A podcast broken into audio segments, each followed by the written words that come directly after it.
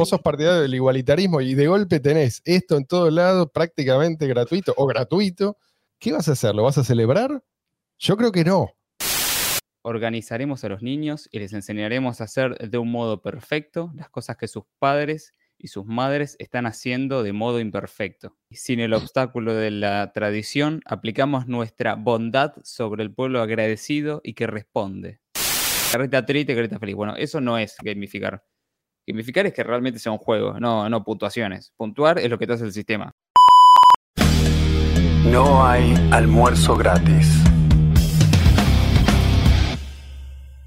Hola, hola gente, bienvenidos a No hay almuerzo gratis, bienvenido Luis, bienvenida Mariana y una vez más con nosotros Jan Blas desde Palo Alto, California. Acá desde Silicon Valley. ¿Sabes a qué me vas a acordar? Eh, ¿Te acuerdas esos, los antiguos cristianos, los cristianos primitivos que vivían a- arriba de un... Palo alto, como- ¿te hace acordar de eso? palo de una, en realidad una columna y se los llamaba los estilitas. Sí, sí, Había sí. uno en sí. particular que se llamaba Simón el Estilita. Simón el Estilita. No, eh, Simeón. Simeón, Simeón, San Simeón. San Simeón, después fue santo. sí. Como sería... Que se le comieron, eh, los, los cuervos le comieron. no, no, estás mezclando ese? cosas, María. Déjame hablar a mí. Yo conozco la historia de San Simeón. Eh, bueno, la cuestión es que los tipos vivían arriba de columnas y eran muy populares entre la gente, los consideraban ya santos, sí, independientemente de lo que dijera la iglesia, y iban y los consultaban. Y estos tipos vivían, todo, toda su, pasó toda su vida arriba de una columna. Así Sí, es, sí, Ian. sí. Por eso vine acá para lo alto. Exactamente. Y desde ahí, desde toda arriba, esta desde, arquitectura es una casa de un árbol. no- desde ese palo alto nos sermonea, como hacía el gran. San Simeón. La pregunta, primera pregunta que ¿Cómo hacían hacer- para comer? Le alcanzaba, ¿Cómo la gente para les alcanzaba No, comida. les alcanzaba comida, sí, sí, sí. sí, la gente les alcanzaba El comida. Ni- tipo seleccionaba, escucha bien, la comida de peor calidad. O sea, si le tiraban un pedazo de carne lleno de gusanos, él prefería eso. Mm. Y a los gusanos los colocaba en sus heridas. Ah, eso era. Porque yo Sí, algo no, con era un bichos caso sabía. muy, muy Algo extremo. sí. Se me mezclaron dos historias, pero algo con bichos sabía con este San Simeón.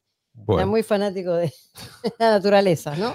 la primera pregunta para Ian es, Ian, ¿vos quién te crees que sos? Pues vos venís acá, ¿no? Con Es estas ínfulas la de experto, pero di- digamos, digámosle a la gente, ¿cuál es, ¿cuál es tu background? A ver, ¿por qué vos estás acá y vas a hablar vos en lugar de ponerle Luis? En lugar de yo decir la noticia. ¿Qué es lo que ejemplo. ¿Será que, que estoy obsesionado con el homeschooling? Sí, sí, sí. Sí, yo creo que eso, hay mucho, mucho experto que por ahí no tiene la motivación, pero los que tenemos hijos o vamos a tener hijos muy pronto, tenemos una fuerte motivación. Y vamos a hablar de un tema que seguramente va a interesar a mucha gente, independientemente de cuáles son tus planes. Si tenés hijos o no, te va a importar, aunque sea, cómo es que los demás educan a sus hijos. ¿Y qué es lo que está pasando en la actualidad? Sí, Y cómo va, cómo va a lucir eh, este planeta en el futuro. Sí, Mucho por- depende de ¿por qué esto. se va a No hacemos nada. esto de querer educar los hijos de otros? Porque eso es algo que cuando la población esté más envejecida, se- hoy tenés muchos, le dicen child free, Sí. Sí. una cosa así, las parejas que viste que no, no quieren tener hijos. Claro, pero después quieren educar a los tuyos, ¿no? Entonces, eso es, claro, y mientras más child free haya, progress, más van a querer educar a tus hijos, más gente vas a tener encima de tus hijos. Y a medida que la tasa de natalidad sigue en esta tendencia, se, se intensifica la presión sobre los que tienen hijos, de- sobre, sobre esos hijos, digamos. Y hoy vamos a hablar de la resistencia, qué forma adopta hoy en día la resistencia al avance del Estado sobre nuestros niños. Con los niños no, ¿eh? Marian, Hablando del avance del Estado, la otra semana hablamos del caso Binance, ¿no?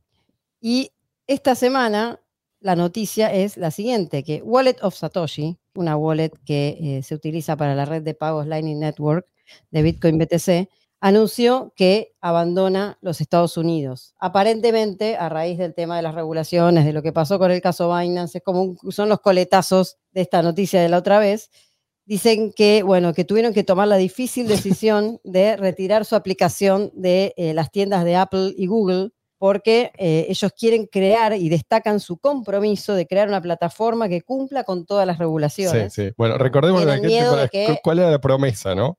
Decían, eh, Lightning Network viene a solucionar el problema de la escalabilidad de Bitcoin. Sí. Lightning Network es un sistema descentralizado. La panacea. Cada uno debe tener su propio nodo y listo. Se resolvió mágicamente. No, no se resolvió nada. El 99% de la gente usa custodios y uno de- de los grandes custodios, al principio creo que la más usada, lejos, Sí. es esta Wallet of Satoshi. ¿Qué es lo que pasa ahora? Lo que venimos anunciando que iba a pasar hace cuánto, hace una década más o menos. Eh, bueno, estos son los problemas de la censura, ¿no? Que está bien. En el corto plazo la gente eh, se siente feliz porque no está el tábano ahí molestando, pero eventualmente llegan las consecuencias. ¿Cuál es la consecuencia? Esto es, es la primera consecuencia. Si vos estás en Estados Unidos, no podés usar Wallet of Satoshi. O sea, Wallet of Satoshi no se diferencia en absoluto de sistemas como PayPal Claro, o como tu, tu banco, cual sea que uses. Dice, la decisión no se ha tomado a la ligera. Nuestro compromiso de proporcionar una plataforma segura, fácil de usar y conforme a las regulaciones a nivel mundial es inquebrantable. Mirá, mirá de dónde venimos. ¿Te acordás? como político, ¿eh? ¿viste? Venimos de Not Your Keys, Not Your Coins a Sí, esto. sí, ¿sí? sí, sí, sí, sí. Estos son los tipos Sí, que hoy sí. representan a BTC. De ser tu propio banco a Sí, esto. Powered by Visa, ¿no? Bueno, todavía cuando- los usuarios que, que los residentes en Estados Unidos eh, van a poder retirar, por suerte, ¿no? La buena noticia es van a poder retirar sus Ah, criptomonedas de la wallet y la van a poder pasar a otras wallets y bueno, Ah, yo digo esta gente, problema resuelto, pero esta en particular eh, no la van a poder usar más. tarde o temprano, el efectivo te lo van a sacar. Esto se viene. La que se viene, sí. Eh, por ahí en algún lugar sobrevive, pero en el primer mundo ya hay muchos lugares donde esto está muy avanzado. El efectivo te lo van a sacar. Vas a tener como alternativa una CBDC, o sea, una moneda que para usarla vas a tener que pedir permiso, te van a decir para qué la puedes usar, para qué no, cuándo, en fin. Te la van a depreciar como suelen hacer, te van a poner condiciones, en fin, ya sabemos. Eso es lo que se viene. El momento que te sacan el efectivo, ¿qué vas a hacer? Pero se lo pregunto a la gente porque nosotros leemos esta noticia por una razón Sí, sí. queremos despertar conciencia. ¿Qué vamos a hacer? ¿Nos vamos a tomar de las manos y vamos a rezar, hacer una cadena de oración para ver si nos vamos a- devuelven el efectivo? Nos vamos a parar en un, en un palo alto. eh, Vamos a hacer todos estilitas. Claro, claro. Jan, Jan Simeón. Recordemos cuando, cuando nos tachaban de locos o de eh, esparcir fake news porque decíamos que una red de intermediarios iba a hacer que eh, fueran tratados como transmisores de dinero y que los reguladores se les lanzaran encima. Y bueno, ahora ellos toman acciones estamos. coherentes. Exacto, aquí, aquí estamos. Eh, Acciones coherentes con la realidad, pero incoherentes con su narrativa. Sí, sí, pero no importa. ¿Por qué? Porque el número todavía no se desplomó. Claro, por supuesto. El mercado ya habló. Entonces, estamos todos atentos a ver si el número sigue yendo para arriba. Para arriba es lo, es lo correcto, ¿no? O sea, la luna está para arriba, para ahí tiene que ir. Y mientras eso ocurra, o nos prometan que en realidad si no ocurre en el corto plazo es porque hay algo que mm, alguien que está manipulando, lo que sea, ¿sí? pero eventualmente va a ocurrir, entonces estamos todos tranquilos. Así está, así está la gente hipnotizada, anestesiada, esperando hacer una gran fortuna sin hacer nada más que mirar un chart constantemente. Mientras tanto, mientras las opciones se van Mientras tanto, las opciones. sí. Eh, porque, o sea, si el efectivo va desapareciendo, la CBDC va a ser lo único, porque la idea es centralizar todo en eso, obviamente, eh, hipercontrolado, hiperregulado, con todos los ojos de todas las, de las entidades este, estatales puestas en cada gasto que haces, aunque te compres un caramelo.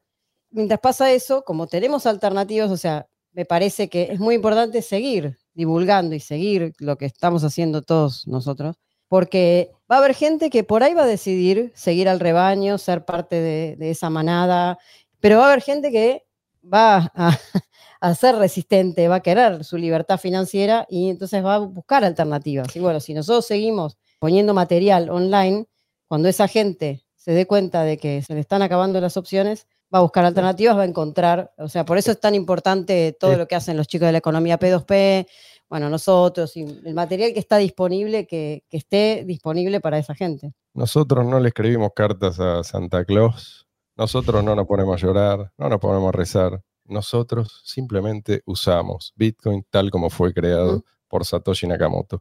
Para eso está. todo lo demás, todo lo que no es Bitcoin, o sea, esas segundas capas, esos exchanges, esas plataformas, lo que sea, son distracciones. Distracciones que funcionaron. Pero cuando veas para qué te están distrayendo, sí, por ahí va a ser demasiado tarde. Por eso, tenés que empezar ahora. Bueno, pero por eso, acá que- vamos a estar para cuando Sí. haya gente que vaya despertando y vea y bueno, y Ah. quiera saber cómo, cómo funcionan las alternativas. Bueno, vamos de lleno al tema que nos ocupa. Quiero decir que Sí. todo el trabajo que hacemos no es en vano. No, desde ya que no. Desde ya que no. Y lo que hacen ellos, que también son un- unos genios y explican todo, la verdad que de una manera que, que da gusto escucharlos. Gracias. Recomendado el podcast de los chicos. De Yanni Leo, que no está, pero. No sé si ustedes notaron que a menudo la gente sigue haciendo las cosas como una inercia, ¿no? Se siguen haciendo las cosas de la misma manera, aunque la tecnología permite ya hacer las cosas de otra manera.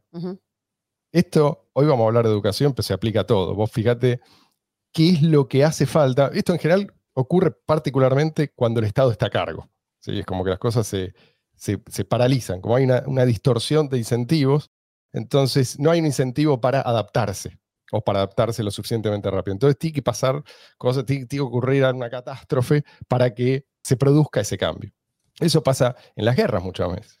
Hay una doctrina y esa doctrina se mantiene firme hasta que te pasan por arriba. Y es un poco como empezó, por eso arranco por acá, cómo empezaron los cambios que dieron lugar al sistema educativo tal como lo conocemos nosotros. Empezó con una paliza en las guerras napoleónicas, la primera etapa de las guerras napoleónicas, del ejército de Napoleón al ejército prusiano. Y en Prusia ya estaba bastante avanzado esto de la estatización del sistema educativo, pero con esto le dio un tremendo boost. ¿sí? Fue como ponerle esteroides y dijeron, no, acá tenemos que hacer algo. Así como del otro lado tenemos a Napoleón, que logró convertir en soldados absolutamente a todos, esto de la guerra total que Tenemos que empezaba ahí. hacer lo o sea, mismo. la guerra moderna empieza con Napoleón, tenemos que hacer lo mismo, pero vamos a un hacerlo. ejército en serio. Exacto. Y vamos a hacerlo mejor. Necesitamos un soldado, el, el soldado prusiano, sí, que, que se caracteriza por esto, ¿no? Por ser eh, extremadamente obediente, disciplinado. Y, y esto lo hicieron a través de la escuela. Este es el origen. Esto, esto es algo que explica muy bien en varios de sus libros un autor que se llama John Taylor Gatto. Con doble T. Con doble T, sí. Creo que se pronuncia así. y en paz descanse. Que en paz descanse. Murió no hace mucho, creo en los 90, hace ¿no? En 2000, por ahí. Sí, hace poco. Entonces, el, el problema de fondo del sistema educativo es que está estatizado. ¿Qué significa esto? ¿Por qué hablaba yo de los incentivos? Pues si vos, ¿por qué vas a intentar mejorar algo si no vas a obtener ningún beneficio? ¿sí? De hecho, te van a castigar por eso. Vos formás digamos, estás, estás trabajando dentro del sistema educativo y decís, no, bueno, esto, estas cosas, esto así no estaría funcionando, voy a hacerlo de esta otra manera. Lo más probable es que te vaya mal. Si vos real, si a vos realmente te importa la formación de los chicos. Y por otro lado, ¿por qué vas, vas a intentar hacer un trabajo más o menos digno si no te pueden echar? Que es la situación de muchos. Y cu- cualquier cosa, cuando, cuando se estatiza, se hace prácticamente imposible. La gente queda como atornillada a sus puestos, no solamente el sistema educativo, el sistema de salud, lo que sea. Entonces tenés Y además, por otro lado, en muchos casos el incentivo es justamente ese, que el trabajo esté mal hecho y que Mm. las personas no estén educadas, entre comillas, o sea, que no estén formadas, ¿no? que no tengan las herramientas para el día de mañana poder valerse por sí mismas. Entonces, bueno, siempre van a seguir digamos, bajo la tutela de alguien. Sí, Entonces, es como son dos caras de la misma moneda. Tendrías que, hacer algo contra el establishment para que te echen, de, de hecho. Sí, sí. Em, ahora, hay una conexión, y esto es lo que explica también, vamos a llamarlo gato, ¿sí? entre nosotros, Eh, gato. entre es amigo. este, el sistema prusiano y el sistema yanqui, Mm. que después fue la inspiración de muchos otros sistemas. ¿sí? Se pasó de este soldado prusiano obediente, ¿sí? que eh, obedece sin pensar instantáneamente, a formar esa clase de persona, a, ya más avanzada la revolución industrial, a formar esta suerte de trabajador Operarios, engranaje. ¿sí? de, de la industria moderna. obreros, operarios de fábrica. Pero con la, con la misma base. O sea, la base del sistema yankee viene de la base prusiana. Exactamente. No es que Sí, es un sí. sistema nuevo creado, es- es lo mismo, pero le cambiaron el foco. digamos. El- es lo Claro, mismo y fue pues. adoptado, ojo, por La- el- la los inspiración. más fanáticos de este enfoque fueron los fabianos, no vamos a hablar de quiénes son los fabianos, pero, eh, y también los soviéticos lo aplicaron. O sea, que esto no es algo eh, exclusivo del capitalismo así yanqui. Sí. No, no, porque aparte uno de los objetivos, tanto para la revolución industrial, o sea, tanto para los obreros y operarios de fábricas, como después para los oficinistas, para las personas que iban a, a trabajar en, en oficinas y hacer trabajo administrativo y qué sé yo, uno de los objetivos era lograr que la gente pueda convivir y, y pa- eh, pasar ocho, nueve, una jornada Sí, sí. completa en un lugar cerrado, sentado en el mismo lugar o parado en el mismo Sí, lugar y no matarse con el entorno, ¿no? O sea, no matarse con los compañeros, o sea, llevarse bien con la situación de estar encerrado en un lugar una cantidad de horas para eso lo- los preparaban. y además seguir las reglas de los que están arriba. Entonces, este, la, la preparación viene de- del principio, es, es eso, por eso es una jornada larga dentro de un aula, quietos, sentados, siguiendo, o sea, y en un mismo lugar. Muchas Sí. veces en- hay escuelas donde los chicos no cambian, ni siquiera pueden elegir dónde sentarse eh, y se sientan por ahí todo el año en un mismo lugar al lado del mismo compañero. O sea, eso es una cosa que no me pasó a mí en mi colegio, pero A mí sí. a vos sí. No, hoy es peor, Mariana. Hoy, te sientan, hoy te sientan con el que te llevas mal. A, a ¿En serio? Sí, Para- para sí. la Para que te hagas integración. amigo, ¿viste? O sea, puede ser aún peor. Sí, Está bien, está bien. sí, sí. Es- Sí, sí. Eh, el objetivo era. Pero bueno, era este, uno de- esto, esto es lo que, lo que es común a los dos sistemas, ¿sí? al prusiano y, y al yankee. Ahora vamos a ver cómo es que se conectan, pero eh, estandarizar, homogeneizar, ¿sí? igualar para abajo, aplastar la conciencia. Vos sos eh, como un receptor de información que baja desde la autoridad. Y el hilo, el hilo conductor entre este sistema prusiano y el norteamericano se pone de manifiesto, bueno, ni bien empezás a investigar un poco. Esto es algo que yo no tenía muy claro hasta que leí este libro, se llama Historia Secreta del Sistema Educativo, de vuelta de John Taylor Gatto, eh, y dice así, les voy a leer un fragmento. La gran energía que impulsa la escolarización moderna debe mucho a una corriente de influencia que surgió del laboratorio de psicología de Wilhelm Wundt en la Universidad de Leipzig, en Sajonia. Con una multitud de ayudantes internacionales, Wundt se propuso examinar cómo se ajustaba mejor la máquina humana. En 1880 puso la base para el trabajo de Pavlov y para el de Watson en Norteamérica, para el procedimiento médico de la lobotomía, para la terapia de electroshock y para la visión científica de que la escuela era un terreno para el adiestramiento social. La influencia del pensamiento prusiano dominaba la política escolar norteamericana a un alto nivel en 1914 y el tinte prusiano era prácticamente universal en 1930. Esto es, esto es lo que, a lo que nos referimos cuando hablamos de ingeniería social. ¿sí? Es- verdaderamente es, es un plan y el tipo explica muy bien cómo, cómo se fue implementando, quién presionaba para hacer qué, a quién le servía esto. O sea, porque es cierto que es un sistema, eh, en este caso, un sistema estatizado, pero cuando vos tenés un sistema estatizado, no es que esto de golpe, esto mucha gente lo, es lo que mucha gente cree, ¿no? De golpe sirve al público, porque el Estado somos todos. No, no. Hay gente que está muy interesada, de golpe tenés gente que dice, ah, ya tenemos, tenemos esta gente atrapada en este lobby. sistema, vamos a hacer, vamos a, a moldearlo a nuestro gusto. ¿sí? Entonces, la idea es preparar a la gente para aceptar una creciente intervención estatal en todos los órdenes de la vida. Esto es, tengamos en cuenta, es, es el fin de las libertades ganadas a lo largo del siglo XIX. ¿sí? En 1914, 14, ¿no? Decía ahí, empieza la Primera Guerra Mundial y empieza una serie de, de catástrofes que no tienen parangón en toda la historia de la humanidad. Pero esto, digamos, tenía, tenía sus ideólogos, sus grandes defensores. Después, si esos defensores se callaron la boca, fue porque vieron las consecuencias, pero no necesariamente porque entendieron cuáles fueron los errores, cuál es la raíz de, todos estos problemas eh, y de, todas estas bueno, grandes matanzas del siglo XX. Lo que Gato eh, menciona es como, como, como, explicación, dice que estos tipos tenían así como una fe ciega en el éxito de las ciencias naturales. De ahí veníamos, ¿sí? Todas esas grandes conquistas que debíamos a los avances científicos, los avances tecnológicos, bueno, er- era, era como que los llamados científicos sociales estaban como envidiosos, ¿sí? decían, o creían que eso podía fácilmente replicarse. Por No, y la aparte. Sí. muchos de los promotores del sistema, por lo menos en Estados Unidos, Rockefeller y compañía, eh, ellos mismos fueron educados por homeschooling, o sea, fueron educados, Exacto. digamos, unschooling, inclusive fueron educados ellos, Sí. ni siquiera tenían un currícula, pero luego querían imponer al resto Sí, una sí, sí, sí. cuadrícula, ¿viste? Sí. Y muchos de los tipos más exitosos de aquel entonces Sí, eran eh, todos unschooling. mm. no, Sí, era no- directamente por ese a- a- sistema. trabajar, Bueno. aprender y...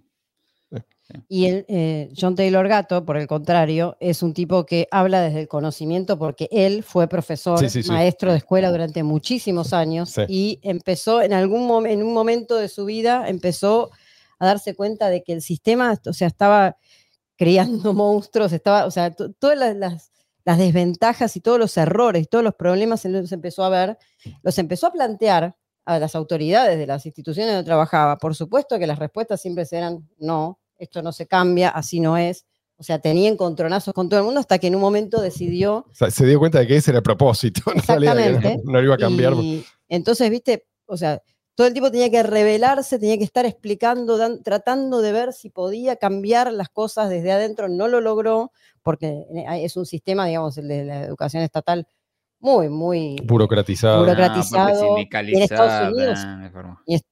Sí, y en Es, Estados es- Unidos es la tienen- única, es el único sindicato de Estados Unidos. Así, el sindicato fuerte es el de los profesores.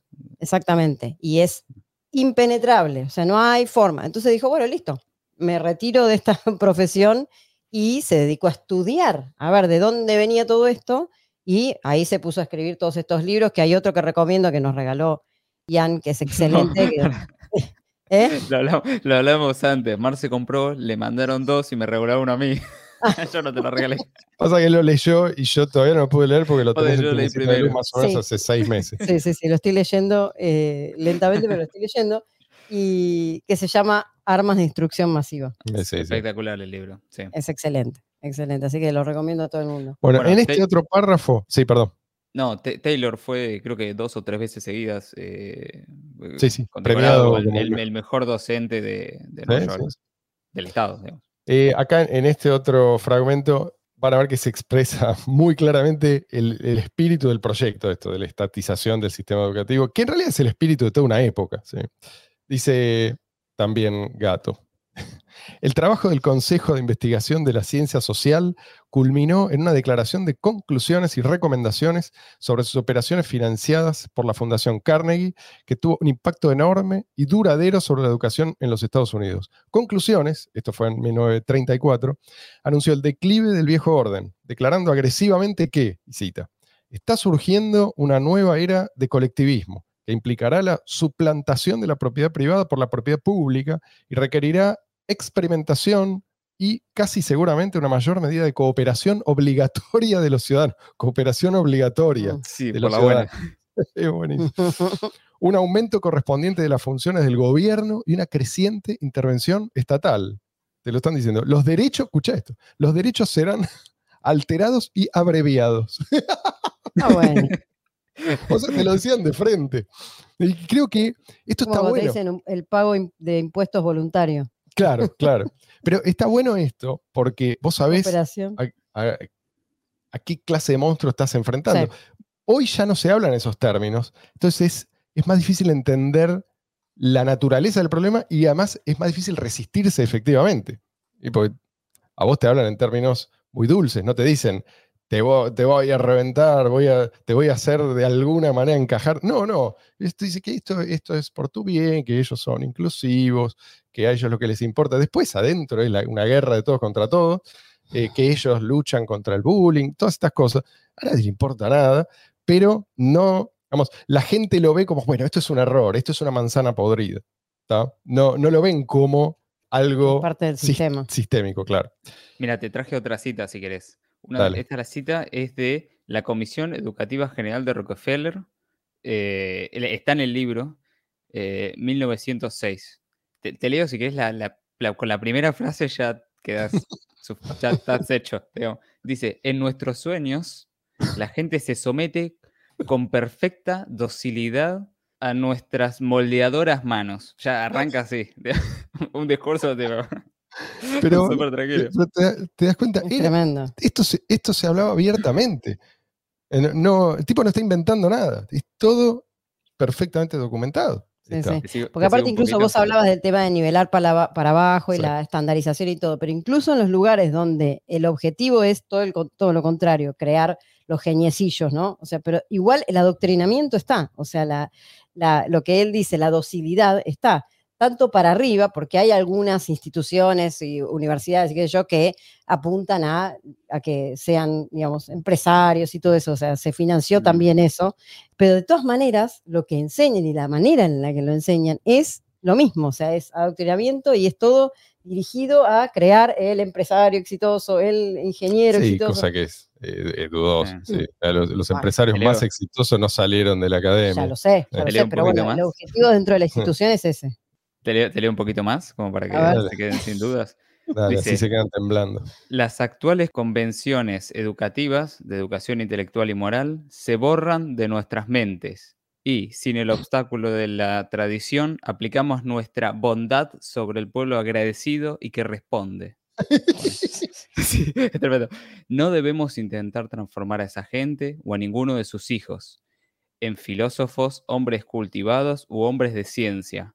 No hemos de sacar de entre ellos a eh, autores educativos, poetas u hombres de letras. No debemos buscar el embrión de grandes artistas, pintores, músicos, ni de abogados, doctores, predicadores, políticos o estadistas, de los cuales poseemos un amplio suministro. Ya mira cómo pensaba, ¿no? Planificación centralizada total. Son ellos los Ya que tenemos el suministro. Lo suficiente, ¿viste? La tarea que nos asignamos es muy sencilla. Organizaremos a los niños y les enseñaremos a hacer de un modo perfecto las cosas que sus padres y sus madres están haciendo de modo imperfecto. Mm, Claro, obvio.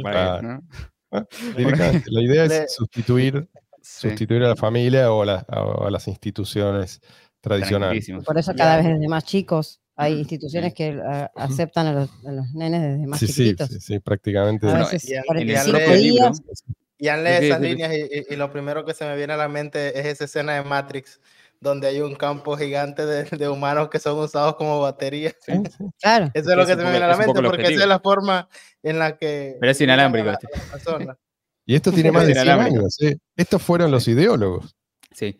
Bueno, el, el gato menciona en el libro, explica un montón de cosas que tienen los colegios. El gato ya es como. El gato. Gato, pero con doble El T, tío. no como Macri. Kat menciona en el libro tres cosas. El hecho de que los profesores lean algunas notas en voz alta de los que les va mal. Mm. ¿Eso para qué es? Para que se haga ostracismo a los chicos Claro. que les fue mal en un examen estandarizado y totalmente. O sea, que no, no- no aplica, ¿no? O sea, capaz el chico no estaba interesado en ese tema hoy y sí lo está el año que viene, ¿no? Pero Sí, no, pero como se lo pu- impusiste hoy y tiene que sacar, y tiene que marcar la X donde tiene que haber marcado la X. La cuestión es que y todo el resto de chicos caen en eso porque son chicos, obviamente, y lo miran mal a él y le hacen ostracismo, ¿no? Él es como el que le va mal. Se avergüenza sentir la idea. lo hacen- sí, lo hacen sentir culpable por no obedecer. O sea, si tenías un poco la cabeza por otro lado, te encasillan. Después, Claro. que las horas de cátedra sean de 45 minutos. Porque no llegas a concentrarte, no llegas a interiorizarte en el tema. Porque el- la idea es que el contenido esté masticado lo suficiente para que te sientas que sabes, pero al mismo tiempo no estés sediento de más. Mm. Y por eso te rotan cada 45 minutos de contenido. Ahora no tiene No. lo que darte. O sea, si estás Claro, el, el no recién no se está interiorizando, le está empezando a importar el tema, porque timbre, cambio de tema, otra cosa. además el ahora toca tipo- otra materia. Si vos estás interesado, no tenés con quién hablar. Mm. Porque en general hasta total. ahí llegan ellos. Sí, sí, Mm. sí. Sí, total. Y una cosa importante, los que enseñan, muchas veces, porque ahora, o ahora, o por lo menos en mi, en mi secundario, yo tuve algunas entrevistas y qué sé yo, y clases de gente que era profesional de una materia. Pero en general los que enseñan son personas que toda la vida se dedicaron a enseñar, o sea, estudiaron una materia y, se- y- y transmiten ese conocimiento, y- pero no lo aplicaron nunca en la vida real. Entonces, muchas veces lo que puede transmitir una persona que Sí, estudió una- algo versus lo que te puede transmitir una persona que trabajó en eso, es una, un abismo sí. la diferencia. Mm. Depende de qué, de qué estemos hablando, pero muchas Y además va a veces... estar actualizado, claro, tener conocimiento práctico. y el justo Mariana menciona eso y eso lo, lo, tenía yo en la mente, que normalmente, incluso, lo, bueno, al menos eh, cuando yo estuve en el sistema educativo, lo, los únicos profesores que realmente habían estudiado de lo que estaban hablando era matemática, física y química, y los otros, bueno, eran profesionales de, de alguna que otra cosa, tomaban un libro, sacaban algún contenido, pero ni siquiera eran expertos en esa materia que se supone que, que te estaban dando. Mira, yo tuve una profesora de físico-química que dictaba para que escribas, en la secundaria, ¿eh? creo que fue no sé, ter tercer, cuarto año, dictaba y vos tenés que anotar exactamente lo mismo que ella decía. Y, y, y dictaba, era, era como si estuviese leyendo un libro, pero lo tenía en el cerebro, el libro. Y yo fui, Cosa yo le más pregunté un retrógrada. día, sí, yo le pregunté un día, ¿cómo te acordás todo esto de memoria? Todas las clases de memoria.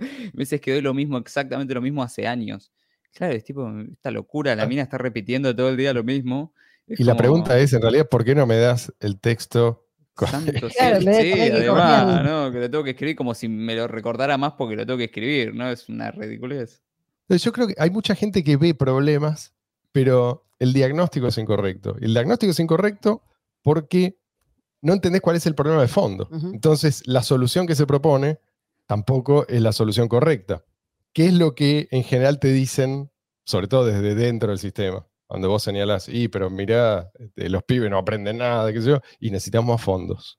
Eh, no es suficiente. Necesitamos más fondos públicos. Hay que y- actualizar los iPads para que los pibes aprendan más. Claro, claro. Sí, que Tenemos que regalar más tablets, este tipo de cosas. Entonces tenés un sector cada vez más, más grande, cada vez más obeso y más derrochador.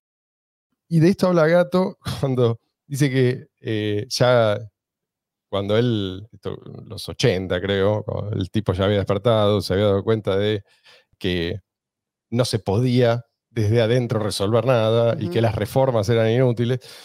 La escuela se había convertido en un proyecto de empleo. La mayor sala de contratación del mundo, mayor que la agricultura, mayor que los ejércitos. Lo que la enorme industria de cuidado profesional de los niños le ha dicho sobre la forma correcta de hacerse mayor importa menos de lo que se nos ha hecho creer. Hasta que no aprenda eso, usted permanecerá atrapado como una mosca en la red de la gran comunidad terapéutica de la vida moderna. Eso le enfermará más rápidamente que cualquier cosa. dice. Y después explica que en realidad al principio hubo resistencia. No es que esto, esto que nosotros estamos diciendo, no era la ideología, la ideología de una élite, Sí. eh, pero hubo, hubo resistencia y en algunos casos hasta violenta.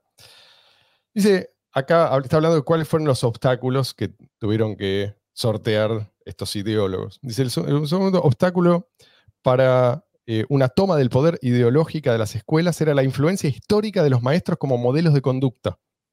O sea, la idea tradicional del maestro, ¿no? Una persona que vos respetás, no un tipo que te pone ahí Ujú. adelante y que es una autoridad, no sabes por qué. Los maestros a la antigua tenían una tendencia perturbadora a hacer hincapié en el desarrollo del intelecto mediante lectura difícil, fuertes tareas de escritura y discusión intensa. El problema de los maestros orgullosos e independientes fue más difícil de resolver que el problema de la lectura. Todavía en 1930 quedaban 149.400 escuelas con un aula y un maestro en Norteamérica lugares no solo de funcionamiento barato, sino con éxito en el desarrollo de pensadores severos e independientes. La mayor parte del resto de nuestras escuelas eran también pequeñas y sin administradores. La idea de directores que no enseñaban llegó muy tarde al escenario de la escuela en la mayoría de los sitios. La noción fantástica de un ejército parásito de directores ayudantes, coordinadores y todo el resto de diferentes conocidos especialistas de la escolarización institucional no llegó a existir en absoluto hasta 1905, excepto en las especulaciones de los soñadores del Colegio de Maestros. Dice, el tercer obstáculo para la centralización eficaz de la gestión era el contexto de íntima vecindad de la mayoría de las escuelas norteamericanas, en que los procedimientos de las escuelas nunca podían escapar a la vigilancia de los padres y otros intereses locales. No eran buenos lugares desde los que orquestar el socavamiento de la sociedad tradicional. Pero finalmente la, estatización total se impuso y ahora el tipo pasa a hablar de cuáles son los resultados. Aquí hice un breve resumen. La escuela causa estragos en los fundamentos humanos de al menos ocho maneras sustanciales tan profundamente enterradas que pocos se fijan en ellas y menos todavía pueden imaginar otro modo para que maduren los niños. Uno dice, la primera lección que enseñan las escuelas es la tendencia a olvidar, obligando a los niños a olvidar cómo se enseñaron a sí mismos cosas tan importantes como caminar o hablar. Dos, la segunda lección que enseñan las escuelas es desconcierto y confusión. Ninguna de las supuestamente científicas secuencias escolares es defendible empíricamente. Y lo dice un tipo que estudió esto, que ganó premio. sí, no, no es un improvisado. A todas les falta evidencia de ser mucho más que superstición hábilmente cruzada con un cuerpo de hechos prestados. La formulación básica de Pestalozzi, de lo simple a lo complejo, entre comillas, por ejemplo, es una receta para el desastre en el aula, ya que dos mentes no tienen el mismo punto de partida simple, entre comillas, y en los programas más avanzados los niños son frecuentemente más eruditos que sus supervisores. Vea el horrible historial de la enseñanza de informática en la escuela pública cuando se lo compara con programas de autodescubrimiento emprendidos informalmente. Tres, la tercera lección que enseñan las escuelas es que los expertos asignan a los niños una clase social y que deben permanecer en la clase a la que han sido asignados. El sistema de clases ha vuelto a despertar mediante la escolarización. Cuatro, la cuarta lección que enseñan las escuelas es la indiferencia, mediante timbres, bueno, esto es lo que decía Jan recién, que, eh, lo, lo que te, el mensaje que te dan es que si no vale la pena acabar ¿sí? con un, un tema que te despertó interés, que te entusiasma, tampoco vale la pena siquiera empezarlo. ¿sí? O sea, te enseñan lo contrario Mm. eh, a lo que se supone, ¿no? Así. cuando te empezás a entusiasmar con algo, suena el timbre, se termina, pasa bien otro profesor, Y- qué y sé yo. pasa entonces, una vieja de matemática para... Dice, el amor por el aprendizaje no puede sobrevivir a este ejercicio constante. ¿Mm? La quinta lección que enseñan las escuelas es la dependencia emocional. Mediante estrellas, cheques, sonrisas, fruncimientos de ceño, premios, honores y deshonras, las escuelas condicionan a los niños a una dependencia emo- emocional de por vida.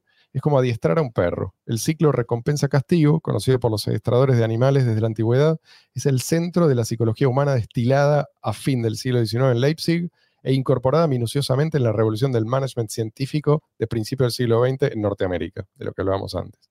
La sexta lección que enseñan las escuelas es la dependencia intelectual. La buena gente espera a que un maestro le diga qué hacer. La buena gente eh, lo hace de la manera que el maestro quiere que se haga. Los buenos maestros, a su vez, esperan que el supervisor de currículum o lo que el libro les diga qué hacer. Se evalúa a los directores de acuerdo a una capacidad de hacer que esos grupos cumplan con las expectativas. Los inspectores, de acuerdo con su capacidad de hacer cumplir a los directores. A los departamentos de educación del Estado, según su capacidad de dirigir eficientemente y controlar el pensamiento de los inspectores. O sea, es pirámide, ¿no? A pesar de su torpe ejecución, la escuela es un ejemplo de libro de cómo se supone que tiene que trabajar la cadena burocrática de mando. Siete. La séptima lección que enseñan las escuelas es la autoestima provisional. El amor propio de los niños tiene que ser condicionado a la certificación de expertos mediante rituales de magia de números. No debe ser autogenerado como lo fue para, un ejemplo, Benjamin Franklin, los hermanos Wright, Thomas Edison o Henry Ford. Ninguno de estos fue escolarizado. El papel de notas, informes escolares, test estandarizados, premios, becas y otros galardones de eh, llevar a cabo este proceso es demasiado obvio para extenderse en él, pero es el encuentro diario con cientos de sugerencias verbales y no verbales enviadas por los maestros, lo que modela la calidad de la duda de uno mismo de forma más efectiva. 8. La última lección que enseña la escuela es lo que llamo el efecto de casa de cristal. Enseña lo desesperado que es resistir porque siempre estás vigilado. No hay sitio donde esconderse. Tampoco querrías hacerlo. Tu comportamiento elusivo es de hecho una señal de que deberías ser vigilado todavía más estrictamente que los demás. ¿sí? Bueno, más o menos así estamos. Lo interesante es y eso, que... sí. o sea, acá en Argentina es muy, muy similar, o sea, Sí. con detalles mínimos, diferencias mínimas, pero es similar.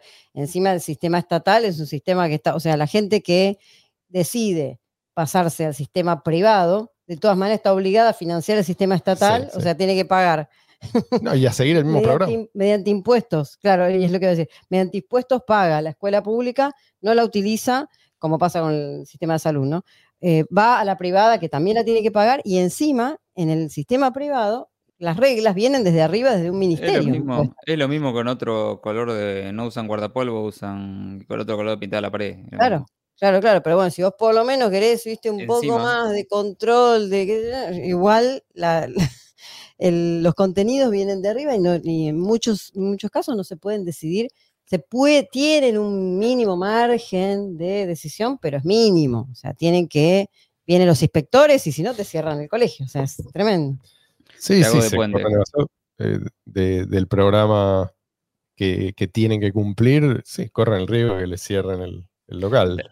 Sí, sí. Te hago de puente, porque encima el, el- el sistema hoy está, ya te- se está llevando al límite, se está llevando al extremo, y ahora vamos a ver por qué salen estas alternativas que Marce está eh, ansioso de...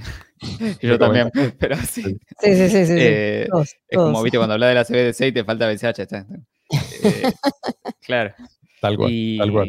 No queremos dejarlo con. ho- hoy, por ejemplo, tenés, eh, acá en Ciudad de Buenos Aires, la red obsesionada con cumplir los 180 días de clase para todos los alumnos y cada, cada año más días, como si eso fuese, viste, pues sentar a un pibe ahí en un asiento para que le hable una mina que no quiere estar ahí y el pibe aprende más. Nadie y en Estados ahí. Unidos, sí, en. Estados Unidos, cuenta eh, la chica esta, Ana Fábrega, eh, que, que Mm. también la recomendamos, eh, cuenta cómo están empezando a usar en muchos colegios lo que le dicen quiet lunch, o sea, almorzar en silencio. Ah, sí. ¿no? ¿Por qué? Porque no se puede hacer ruido cuando estás comiendo. No es que hay gente, hay otra gente que está comiendo que le puede molestar que los chicos hablen entre sí. Pero los chicos no pueden hablar entre sí. ¿no? Hasta los momentos de esparcimiento Sí. están ultra Sí, sí. No, porque- controlados no, pero- y reglamentados. Sí, sí, no, tenés que comer en silencio. No, y, y esto, es, esto es la muestra de cómo. Suena una Por, cárcel. por- por un lado, cuando vos Sí. haces homeschooling, lo primero que te dicen es, no, la socialización, ¿no? Pero cuando el chico habla, ¿no? En, el colegio, ¿qué le dicen? Vos no estás acá para socializar, vos estás acá para aprender. Sí, sí, Vos no sí, puedes sí, hablar ahora. No, eso es lo que te dicen en el colegio. Eso es lo que te dicen en el colegio. No te dicen que vos podés ser- Te dicen eso, vos estás para, para aprender, no para boludear, te dicen. Eso no lo había Pero, pensado. pero al ¿verdad? nene que está haciendo homeschooling, ¿qué le dicen? Que no se Tiene que ir a la socializa. escuela para socializar. ¿Y a la escuela qué te dicen?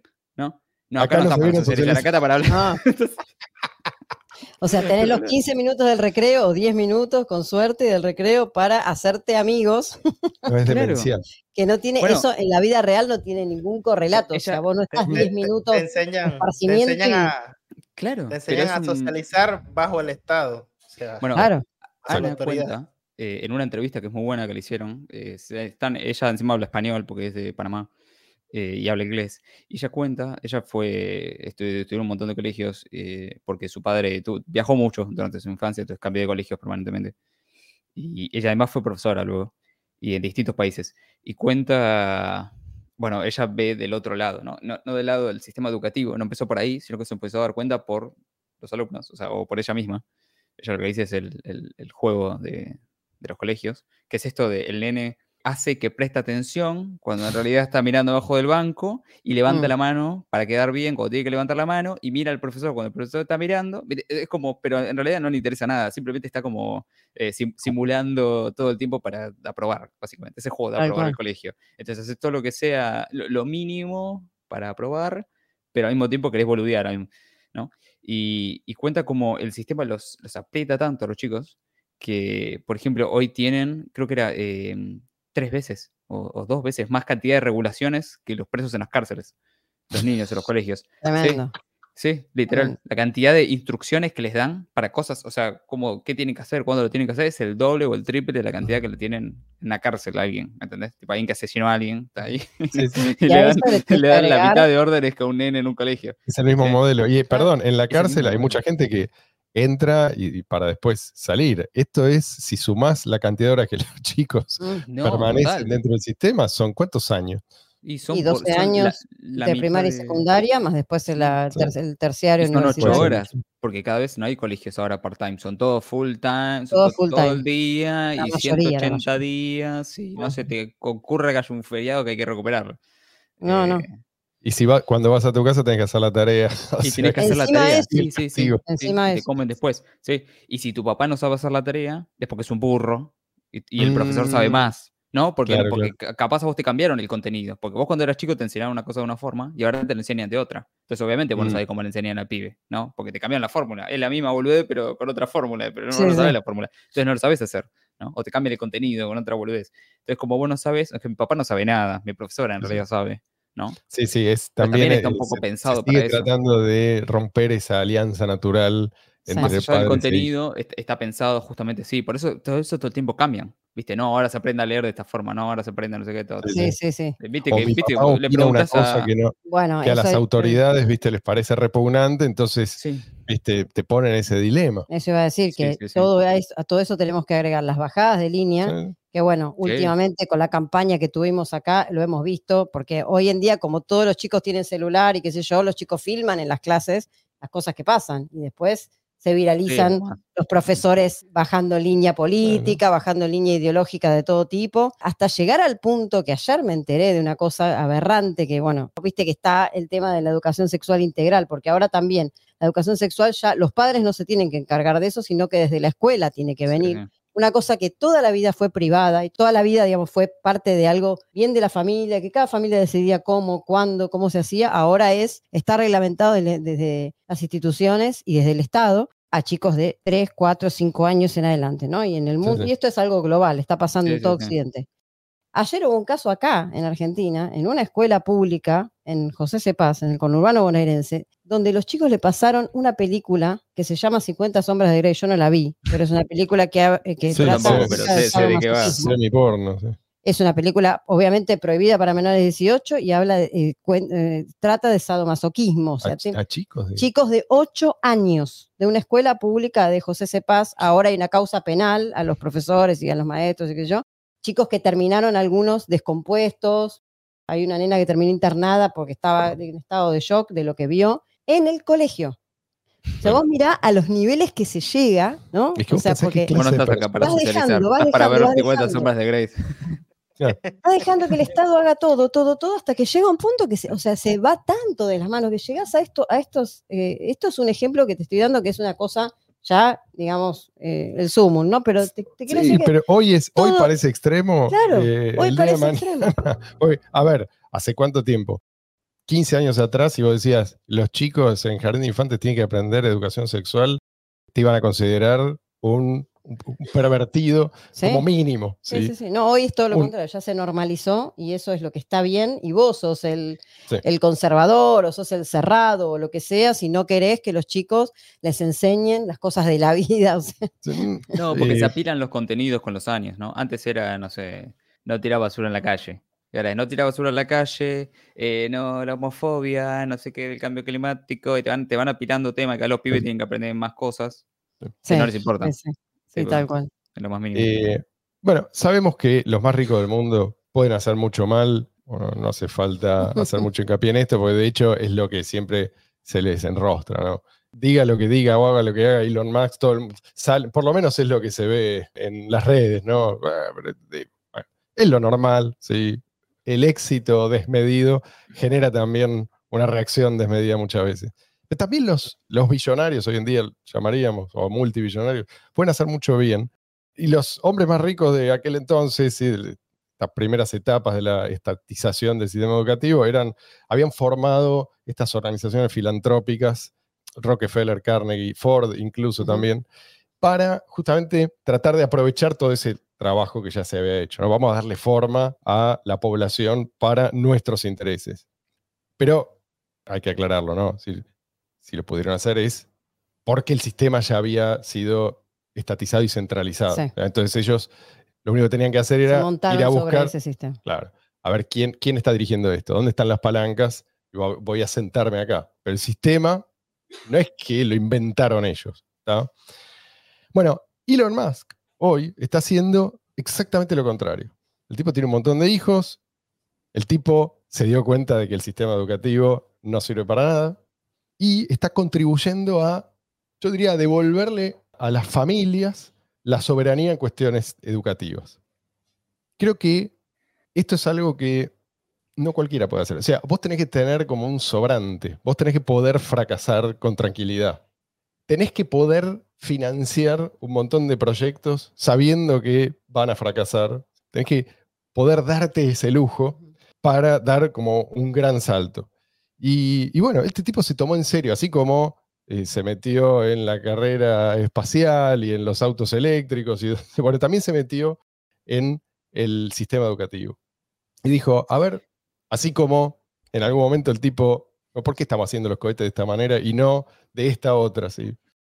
Para aclarar, no, no es que él está impulsando el proyecto, sino que él lo pensó para Starbase, que es un sitio en, creo que es en Texas, en el sur, eh, pegado a México, que es donde tienen los cohetes de SpaceX. Y lo que eso es un colegio para los trabajadores de SpaceX. empleados. allá. Claro, los empleados. Y ahí empezó esto. Lo que pasa es que una vez que sus hijos ya terminaron y de cursarlo, y, pues, él no le gustaba. Él sentía que el colegio, él lo mandaba a un colegio privado recontra caro. O sea, imagínate, el mejor de Estados Unidos. Pero sentía como que todavía no. Entonces, lo que cuentan es que fue a buscar al, al profesor que él sentía que entendía, ¿no? De, de dónde iba la cosa. Eh, y se lo llevó.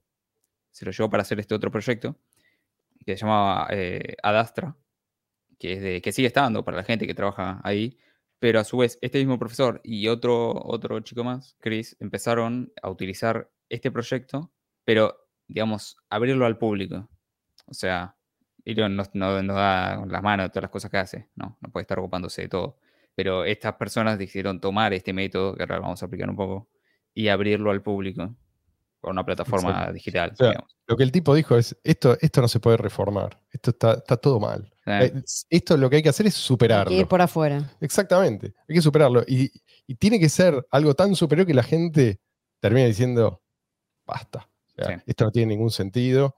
Del mismo modo que la gente dejó de usar el correo postal para escribir cartas y empezó a usar el email, van, van a empezar a usar este otro sistema, que ahora, ahora vamos a explicar un poco en qué consiste. ¿Se acuerdan que la vez pasada, nosotros hablábamos de, la vez pasada, no, la anterior, de cibercomunismo? Mm.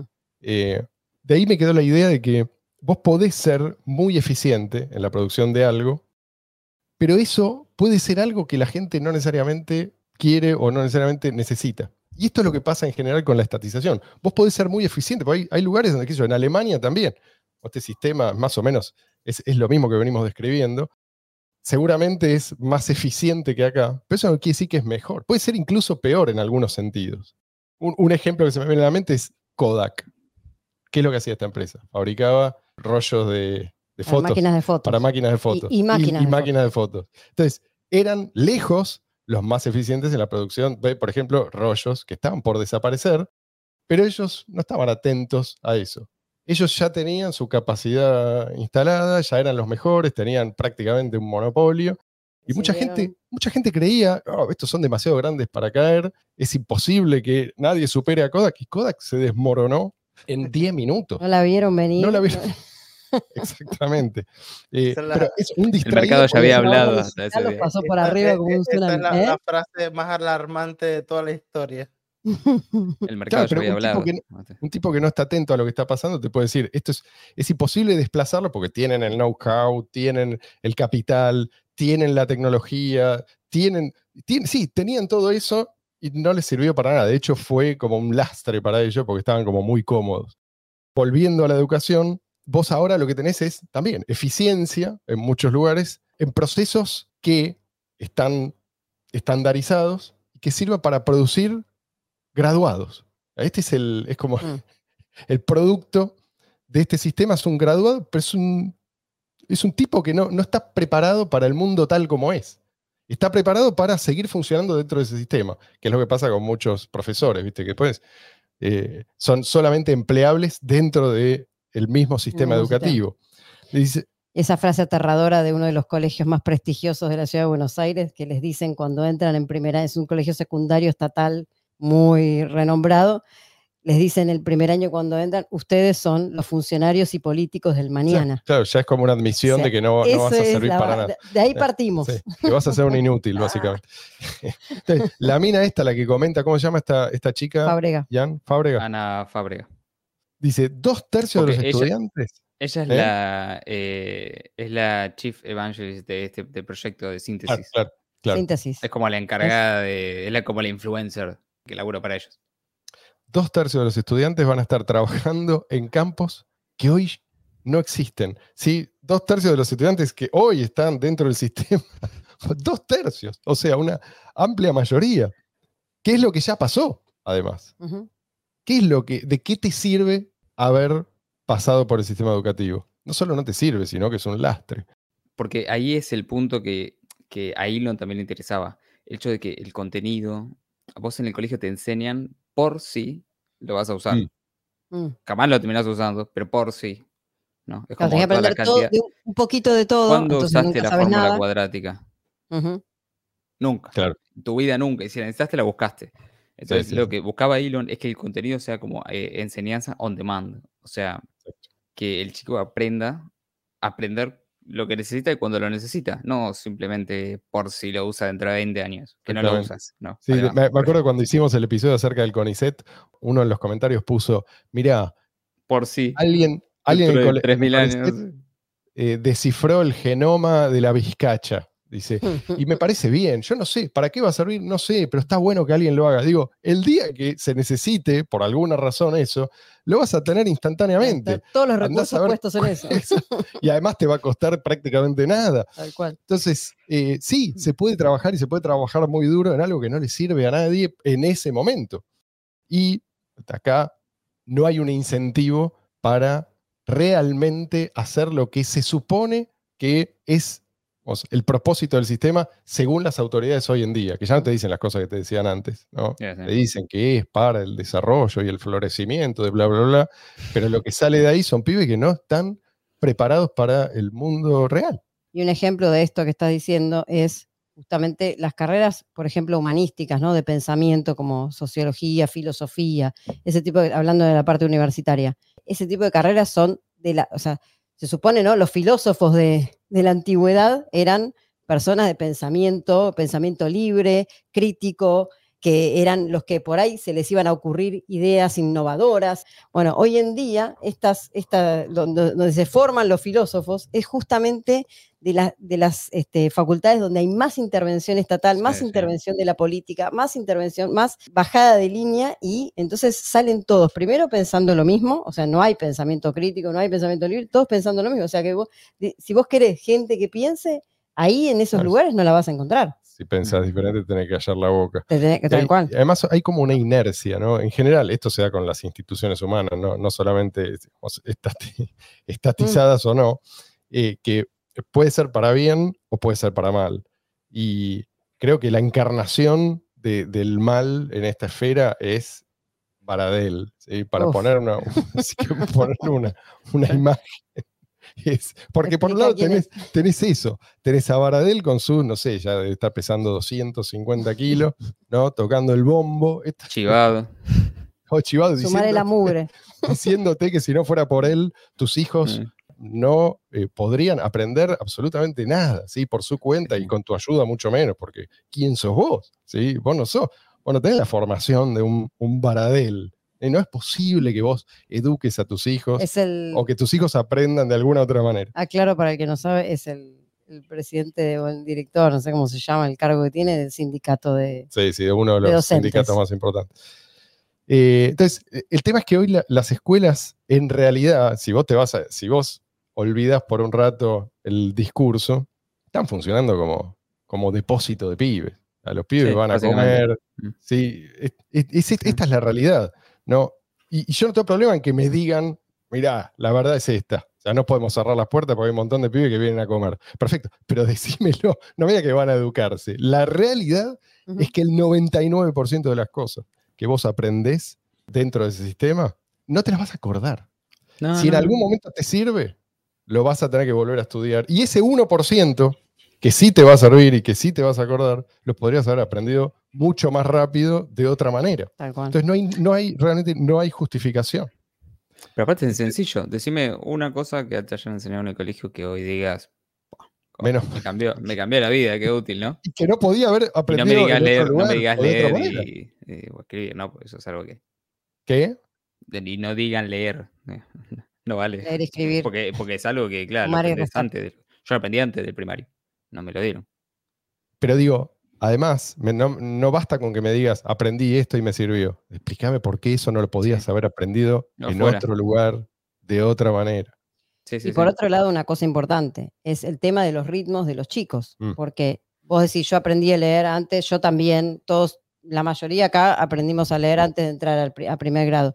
Pero en primer grado después empezás de vuelta. O Sí, sea, sí, vas sí, para atrás en el tiempo y tenés que empezar de vuelta y todos tienen que ir al mismo ritmo. No podés- el que se adelanta, viste, bueno, le dan un poquito para que se entretenga algunas cosas, pero el año escolar hay que cumplirlo y si hay algún, algún hay chicos que van más lento, bueno, todo el aula tiene que ir más lento para adaptarse a ese chico y los que, o Y sea, si te aburrís y, y sos el Después sos revoltoso, el revoltoso hay, que, hay que drogarte para ponerte. bueno, eso es otro tema Sí, también, no, sí, sí. pero Es otro tema un tema- gravísimo. No, no, Hoy en día. un tema gravísimo, sí.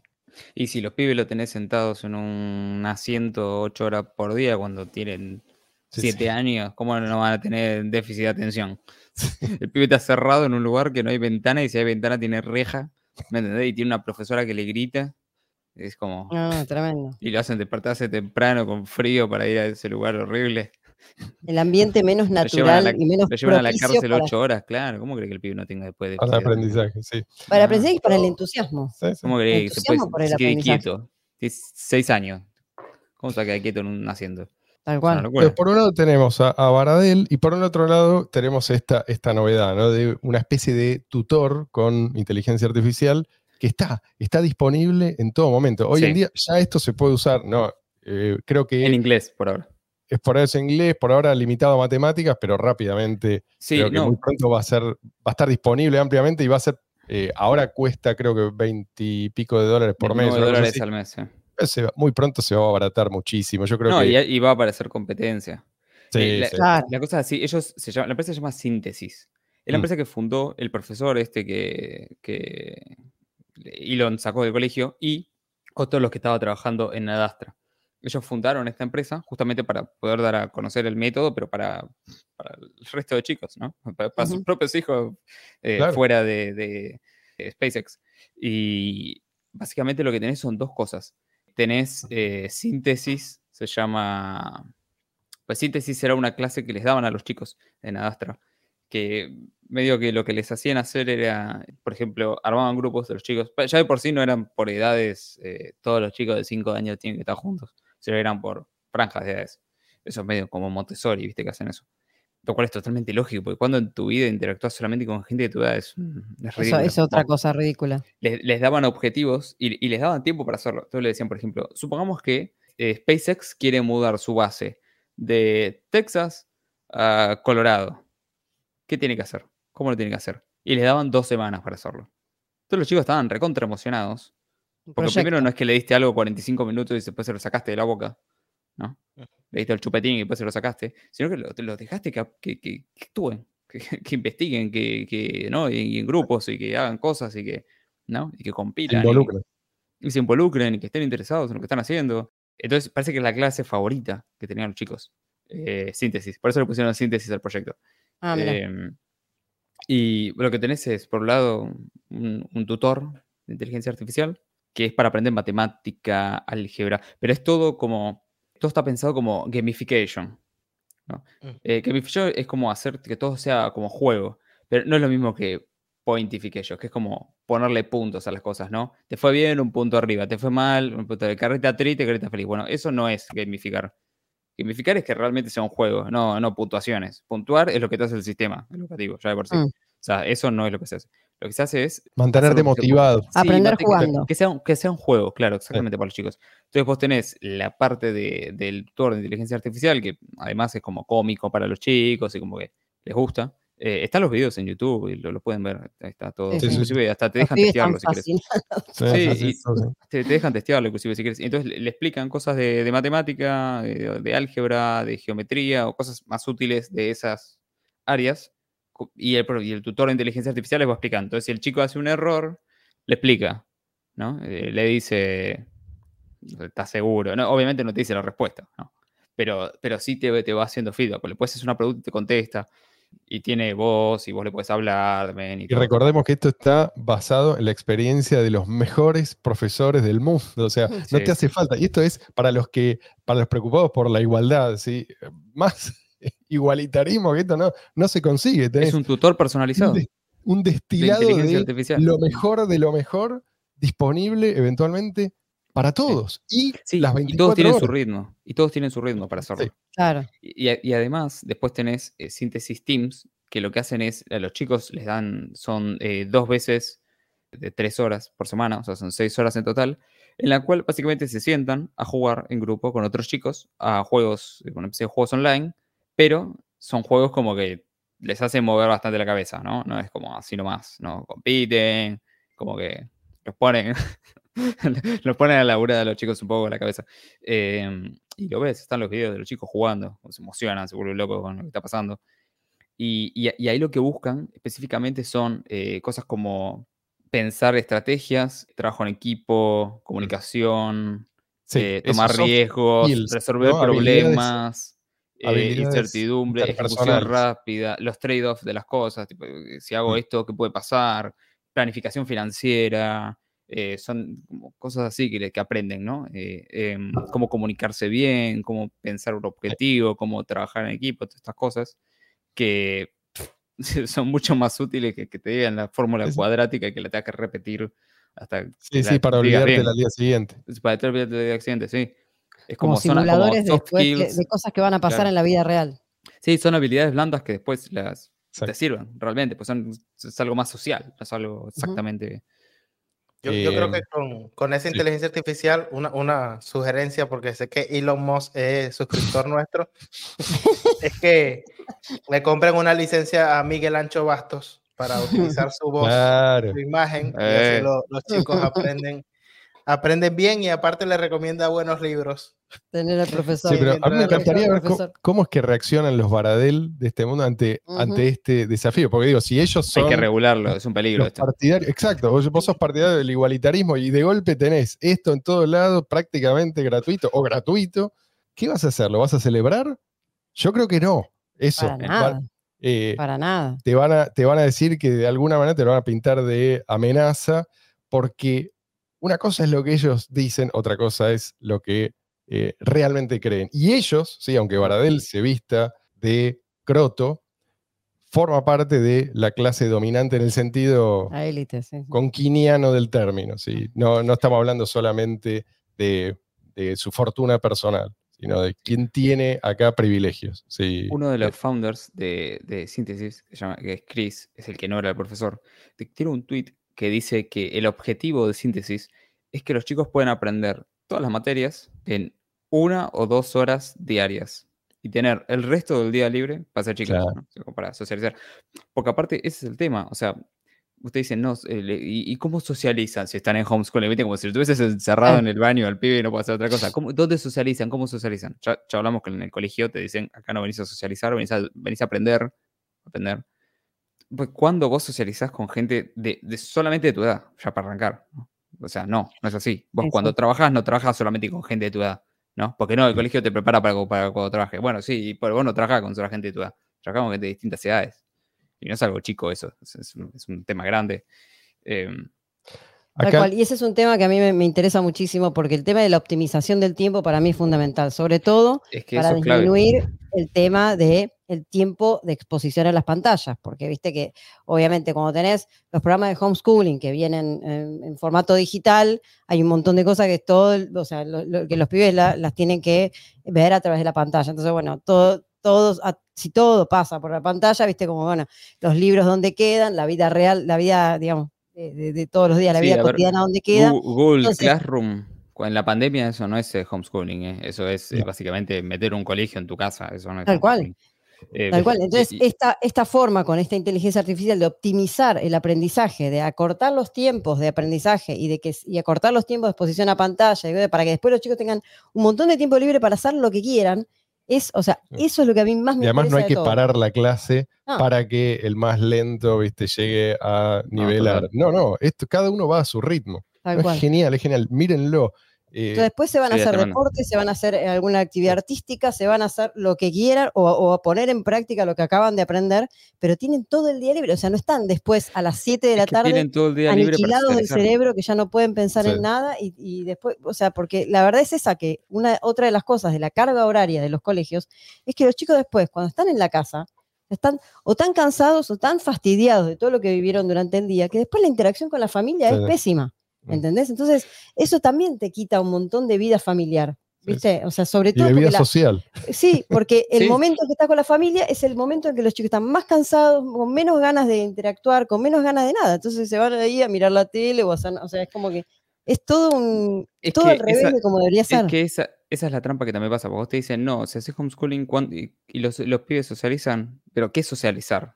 ¿No? ¿Qué, ¿Qué es socializar? Es aprender a comportarte en sociedad, no a sentarte a escuchar a tu profesor hablar estupideces durante ocho horas ¿no? y no poder hablar con otro chico más que cuando volvés eh, en el autobús, en el caso de Estados Unidos, que es lo que contaba la sí. chica de esta fábrica, que una nena le decía, yo el único momento en el que puedo eh, hacer amigos es en el, en el bondi cuando me lleva al colegio. Claro.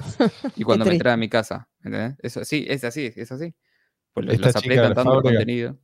Dice que los chicos, escuchen esto, aprenden aproximadamente 20 veces más rápido en promedio ¿sí? usando este sistema. Y esto es, es la primera iteración. No, y, y aparte están emocionados. sí, eso sí, es sí. una- la Lo motivación pasan es bárbaro, lo disfrutan. Lo- tienen que ver esos videos. Los chicos cómo disfrutan del, del proceso. ¿viste? Sí. Y aparte también optimizás lo que a cada chico le interesa, o sea, porque van al interés, o sea, hay un montón de cosas que después van al interés del chico, chicos que tienen tendencia, ya de chiquititos saben las tendencias, otros que por ahí son, pueden, pueden ir para un lado, para el otro, van cambiando, también eso es, es importante que se pueda Sí, adaptar. sí, o chicos que el nunca... colegio te encasilla en una cosa y es todo para, Sí, para no todos igual, o sea, el- no importa de vos qué tendencia tengas, que piensan que detestan una materia, pero en realidad el problema es que quién se las enseña. no, no la materia. Bueno, Eh, che, estamos recontrapasados, así que quiero cerrar con un- una cita del maestro John Taylor Gatto. Tanto rompen la bola con la escuela, que hay que ir, que es muy importante, que hay que completarla, que yo. Pero, como decíamos antes, los más exitosos suelen ser, como le dicen los yankees, dropouts, ¿sí? tipos que Sí. dejaron la universidad o nunca fueron. Y dice él, dice, él está conociendo Silicon Valley. Y ya sé, Silicon Valley no es ahora lo que solía ser, pero escúchenlo. El mundo salvaje de los inconformistas de Silicon Valley y lo relacionado con ellos es una señal de una Norteamérica dinámica por llegar, donde la responsabilidad, confianza y grandes esperanzas se den de nuevo a la juventud como se daban en época de Ben Franklin. Así es como romperemos la trampa de la escuela. Pregúntese a sí mismo dónde y cómo estos chicos de Silicon Valley aprendieron realmente lo que saben. La respuesta no se encuentra en la memorización para un examen. Señores, con esto cerramos este episodio. Muchas gracias por acompañarnos. Dejen por favor un like. Suscríbanse si no lo han hecho y que tengan un lindo fin de semana. Nos volvemos a encontrar cuando? La semana que viene. El domingo que viene. Te lo dice el Tano.